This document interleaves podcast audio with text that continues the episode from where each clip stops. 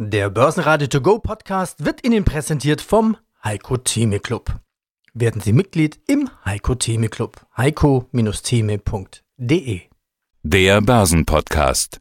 Börsenradio Network AG. Das Börsenradio. Marktbericht.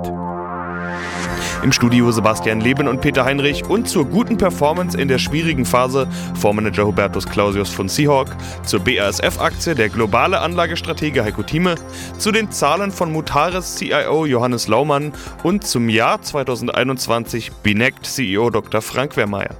Sie hören Ausschnitte aus Börsenradio-Interviews. Die vollständige Version der Interviews finden Sie auf börsenradio.de oder in der Börsenradio-App.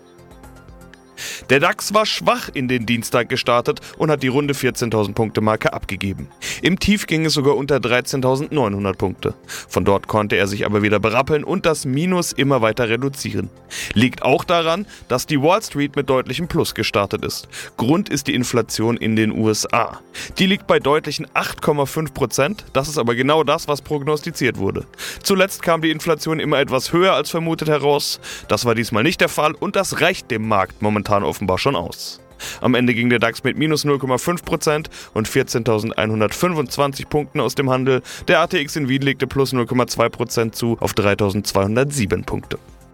Heiko Thieme, globaler Anlagestratege. Jetzt nochmal zurück auf BASF, damit wir auch ein bisschen bei der Börse noch bleiben. Ja. Selbst wenn BASF 5, 6, 7, 8 Wochen schließen müsste und der Kurs einbrechen würde, ich glaube, ich würde nachkaufen. Würdest du auch nachkaufen? Ich würde bei BASF Folgendes machen wenn die BSF, äh, die erste, immer die erste Frage, die man stellen muss, kann ein Unternehmen pleite gehen?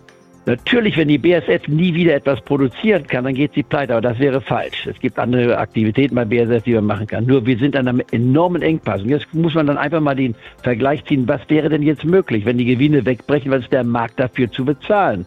Und dann kommt die Analyse einfach hin, dass man sich anguckt, wo waren denn die BSF? Und da muss man dann sagen, ganz nüchtern feststellen, die BSF war vor nicht allzu langer Zeit, seien wir doch mal realistisch, das ist ja nur 2009 gewesen. Das sind nur 13 Jahre. In der Weltgeschichte ist das nicht viel, dann 13 Jahre, nicht wahr? Da waren wir bei 23. Wenn ich jetzt die BSF kaufe, wann geht mir die Luft aus, beziehungsweise wie lange halte ich durch? Wer heute sagt, ich kaufe eine BSF und sie würde bei mir auf meiner Liste stehen, steht ja auch auf meiner Liste. Warum? Weil sie nach meinem Definition, ich war hier vom Höchststand, äh, es kommt darauf an, welchen Höchststand man nimmt. Nicht nimmt man jetzt einmal den Höchststand, den absoluten Höchststand, den wir hatten, das war 95, das war aber auch 2018. Gut, nicht lange her, vier Jahre her. Davon sind wir weit entfernt. Nehmen wir mal den jüngsten Höchststand, den wir gesehen haben. Da kommen wir auf 71. Das war hier im April äh, vergangenen Jahres, also genau vor einem Jahr. Von 71 kommen wir hier das aktuelle Niveau, bleiben wir bei meiner Drei-Trauen-Strategie, das sind 20 äh, Punkte. 20 Punkte heißt fast 30 Prozent. Also eine ausgesprochen ausgewachsene Bässe. Da fange ich an, spätestens da fange ich an zu investieren.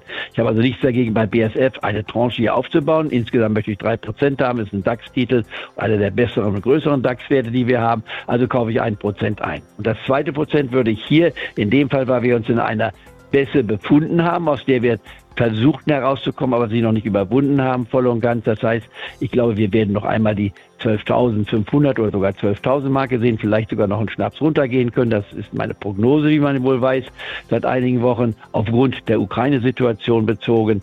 Dann würde ich sagen, hier ein Prozent kauft man jetzt und dann 15 Prozent sollte es fallen. Das wären also dann 7,5 Euro. Da würde man hier bei 42,5 die nächste Tranche aufnehmen und dann nochmals 15 Prozent zurückgehen.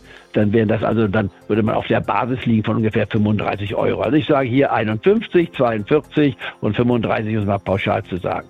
Bei 35, wenn man es anguckt, wo waren wir da? Das letzte Mal, als wir die 35 Euro Basis gesehen hatten, nicht wahr? Da muss man schon lange Zeit zurückgehen, um dahin zu kommen. Da kommen wir tatsächlich dann auf das Jahr hier, wenn man es mal nochmal aussieht, auf 2009 herum, nicht wahr? Also das, das müsste ausreichen. Das wäre die drei Tranchen-Strategie, aber BSF. Mehr dazu gibt's im Heiko Thieme Club. heiko-thieme.club ja, schönen guten Morgen. Mein Name ist Hubertus Clausius. Ich bin der geschäftsführende Gesellschafter der Seahawk Investments GmbH und Portfolio Manager des Seahawk Equity Long Short Fonds, der sich ausschließlich auf die Sektoren Transport und Energie konzentriert. Ja, und darüber wollen wir sprechen. Zuletzt hatten wir das getan Ende Januar. Da hatten Sie vor möglicherweise volatileren Märkten gewarnt und gesagt, man sollte mit Absicherungen arbeiten. Sie haben Ihren Fonds angesprochen, Sie arbeiten mit Long-Short-Strategien. Es gab seit unserem letzten Gespräch ja den Kriegsausbruch in der Ukraine, den Überfall Russlands auf das Nachbarland. Die Börse hat eine deutliche Delle mitgenommen. Alle Branchen, muss man da ja sagen, sich danach aber etwas erholt. Wie gut sind Sie mit Ihren Long-Short-Strategien durch diese Situation gekommen? Ja, also wir hatten in dem Fonds bedingt, muss man sagen, durch den Anstieg der, der Energiepreise, insbesondere des Ölpreises, hatten wir durch unser Exposure im Öl- und Gasbereich und auch im Bereich Shipping. Und hier äh, geht es vorwiegend um das Exposure im Bereich Crude, äh, Product Tanker, LNG und Nebensegment Car Carrier. Das hat nicht so viel jetzt mit der Krise in Russland und der Ukraine zu tun, da haben wir doch profitiert, sodass jetzt der Fonds year to date 26 Prozent im Plus liegt. Das sind also die Verwerfungen, die eingesetzt haben. Ja, das konnte man nicht wissen, als wir das letzte Mal gesprochen haben, erleben, was dort passiert. Allerdings war unsere Positionierung jetzt unabhängig von einem möglichen Ausbruch des Krieges in der Ukraine hergeleitet, da wir nach wie vor diesen Ölmarkt als sehr eng ansehen und auch die fundamentale Einschätzung dieser Sektoren eigentlich schon vor dieser Krise recht äh, günstig aussahen. Hat sich irgendwas grundlegend geändert durch diesen Krieg? Also weltpolitisch hat sich vieles geändert, das ist klar. Aber auch für Sie als Investor gibt es irgendwas an Ihrer Einschätzung der Märkte, was sich verändert hat? Sie haben jetzt ja gerade gesagt, im Prinzip hatten Sie eine solche Einschätzung des Marktes schon vor Ausbruch des Kriegs. Ja, also fairerweise muss man sagen, dass natürlich mit diesem Ausbruch des Krieges natürlich, wir hatten in der Spitze einen Brennpreis von 130, jetzt sind wir zurückgekommen auf 100 Dollar je Barrel. Das hat natürlich den Ölpreis insbesondere nochmal angetrieben. Also ich schätze, wir haben eine Prämie im, im, Ölmarkt von 10 bis 15 Dollar, bedingt durch diese Krise, durch den Krieg in der Ukraine. Und ein weiterer Nebeneffekt war sicherlich der ähm, Tankersektor, hier insbesondere der Öl- und Produktentankersektor. Hier haben wir natürlich einen sprunghaften Anstieg der Raten gesehen, die absolut defizitär waren noch im Januar und wir haben jetzt mittlerweile Raten für die kleineren Tankerkategorien, das heißt Aframaxe und Suezmaxe. Das sind auch Tanker, die durch die Ostsee gehen, die Aframaxe und auch die Aframaxe haben wir jetzt im Schwarzen Meer. Suezmax ist eine mittlere Schiffskategorie, da sind wir bis auf 60.000 Dollar hoch von einem defizitären Niveau. Und das hätte man ohne diese Ausuferung dieser Krise, die kein Mensch vorwegsehen konnte, hätte sich das nicht ergeben. Ja. Allerdings hatten diese Segmente auch schon vor der Krise, ich spreche jetzt über die Tanker, hatten also unter Nettoinventarwert notiert und damit fundamental eigentlich auf einem günstigen Bewertungsniveau. Und deswegen mochten wir eigentlich Tanker schon am Jahresstart, äh, weil eben auch ja mit dem Abklingen der Pandemie sicherlich die Ölnachfrage im Jahresverlauf ansteigen wird. Insofern sollten diese Segmente dann auch fundamental profitieren, weil auch nicht so viel Tonnage auf den Markt kommt.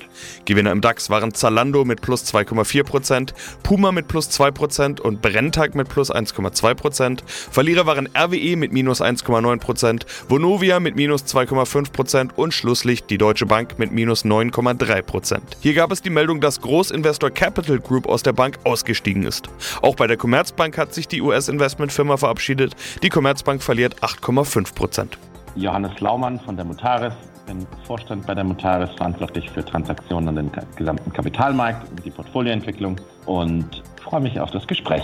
Ja, und dann sprechen wir schon über das Jahr. Wir sind jetzt ja schon im Ausblick. Sie haben es vorhin schon angedeutet, dass es auch gut weitergehen soll. Sie geben eine Prognose für 2022, einen Gewinn von 72 bis 88 Millionen Euro bei einem Konzernumsatz von mindestens 4 Milliarden. Das wäre schon wieder ein Wachstum in einer ähnlichen Größenordnung wie letztes Jahr. Die Faktoren, die ich vorhin genannt hatte, die könnten ja auch Ihnen Probleme bereiten. Machen die Ihnen also keine größeren Sorgen? Sorgen nicht. Natürlich muss man es im Auge behalten und ähm, auch in Anbetracht dieser Faktoren ist dieser Ausblick und diese Guidance 2022 auch gewählt worden. Persönlich kann ich Ihnen sagen, bin ich überzeugt davon, dass wir es erreichen. Persönlich kann ich Ihnen sagen, stehe ich zu 100 Prozent hinter diesen Plänen. Ich habe heute selbst Aktien nochmal gekauft, über, über 100.000 Euro in die Mutaris investiert, privat. Von daher, ich bin ähm, zu 100 Prozent nicht nur begeistert von den Plänen, sondern ich bin auch zu 100 Prozent überzeugt, dass wir die Guidance, die wir 2022, 2023 gegeben haben und die Reise, die Wachstums- und Erfolgsreise, die, die wir gestartet sind und auf der wir uns befinden, dass die auch noch lange, lange weitergeht. Ja, dann blicken wir doch mal über die Grenze hinaus, weil wenn es dieses Jahr diese mindestens 4 Milliarden Euro Umsatz sind, dann wirkt das Mittelfristziel von 5 Milliarden bis 2023 doch ordentlich konservativ. Wann heben Sie das an oder erwarten Sie, dass es nächstes Jahr etwas abbremst? Ich erwarte nicht, dass es, dass es abbremst. Ich würde erst gerne noch vielleicht die nächsten zwei, drei Monate abwarten, um die Auswirkungen des Ukraine-Kriegs vielleicht ein bisschen greifbarer zu haben bin nach wie vor davon überzeugt, dass wir dieses Mittelfristziel, was wir uns im Übrigen Mitte 2020 gesetzt haben, und danach gab es zweite Covid-Welle, danach gab es Chipkrise, danach gab es äh, Ukraine-Krieg und trotzdem sind wir auf diesem Weg. Daran sieht man auch mal so ein bisschen die Robustheit unseres Geschäftsmodells. Dieses Mittelfristziel bin ich nach wie vor überzeugt, dass wir es erreichen. Wenn ich das Gefühl habe, dass es schneller erreicht wird, dann werden wir auch die Prognose anheben. Ich glaube aktuell, wie gesagt, vielleicht ein bisschen mit Bedacht und Augenmaß und langfristiger Brille. Aber ich kann Ihnen sagen, ich habe keine Zweifel, das Mittelfristziel zu erreichen. Und wenn wir es nur erreichen, wäre ich auch ein bisschen traurig. Mein Name ist Dr. Frank Wehrmeier. Ich bin Vorstand-CEO der Binect AG. Wollen wir es mal mit ein paar Zahlen unterfüttern, untermauern? Äh, sind ja. ja. kürzlich Ihre Jahreszahlen erschienen. Konzernumsatz plus 11,3 Prozent auf 10,1 Millionen Euro. Die 10 Millionen also geknackt. Auf der anderen Seite ist von einem schwierigen Marktumfeld die Rede. Und ich lese den Satz, das Geschäftsjahr 2021 war für die Binek-Gruppe spürbar von den Einflüssen der Corona-Pandemie geprägt. Was war das also für ein Jahr für Sie?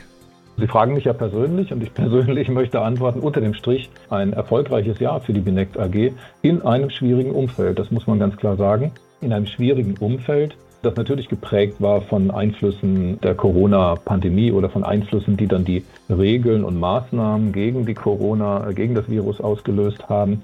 Wir sagen, wenn wir die Zahl einordnet, 11,3 Prozent Wachstum dann muss man, glaube ich, das Wachstum der, der relevanten Märkte mal, mal zum Vergleich heranziehen.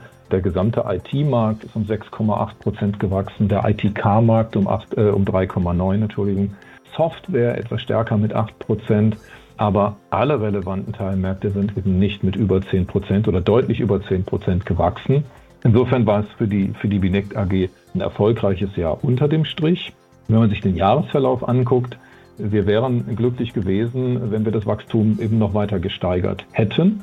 Und unsere Prognose, die ja bei 15 Prozent mindestens lag, äh, haben wir auch nicht erreicht. Also insofern ist das weinende Auge, kommt zum Tragen, wenn man es mit der Prognose vergleicht.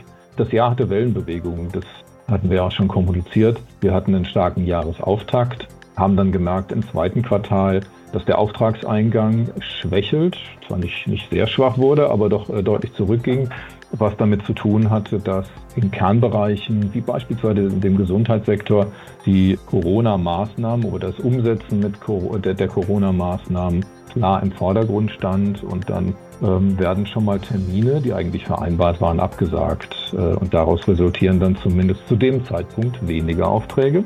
Die werden dann später nochmal nachgeholt, aber das war einfach ein Effekt im Q2, der sich im Q3 fortgesetzt hat für uns. Im Q3 kann man sogar noch sagen, dass äh, die Zielgruppe öffentliche Hand damals sehr stark mit den äh, Bundestagswahlen beschäftigt war. Und bei der Personalsituation in den Kommunen, die ja auch von Corona nicht unbelastet war, hat man dann klare Prioritäten und äh, die lagen im Q3 auch nicht unbedingt darin, sich mit einem Anbieter wie der Binect AG an den Tisch zu setzen und ein Digitalisierungsprojekt für den Postausgang aus der Taufe zu heben. Also das hat unseren, unseren Jahres Verlauf beeinflusst.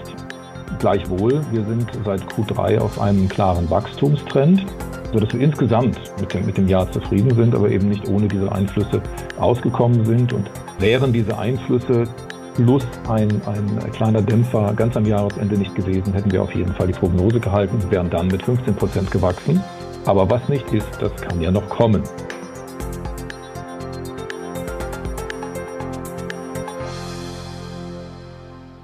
Börsenradio Network AG. Marktbericht.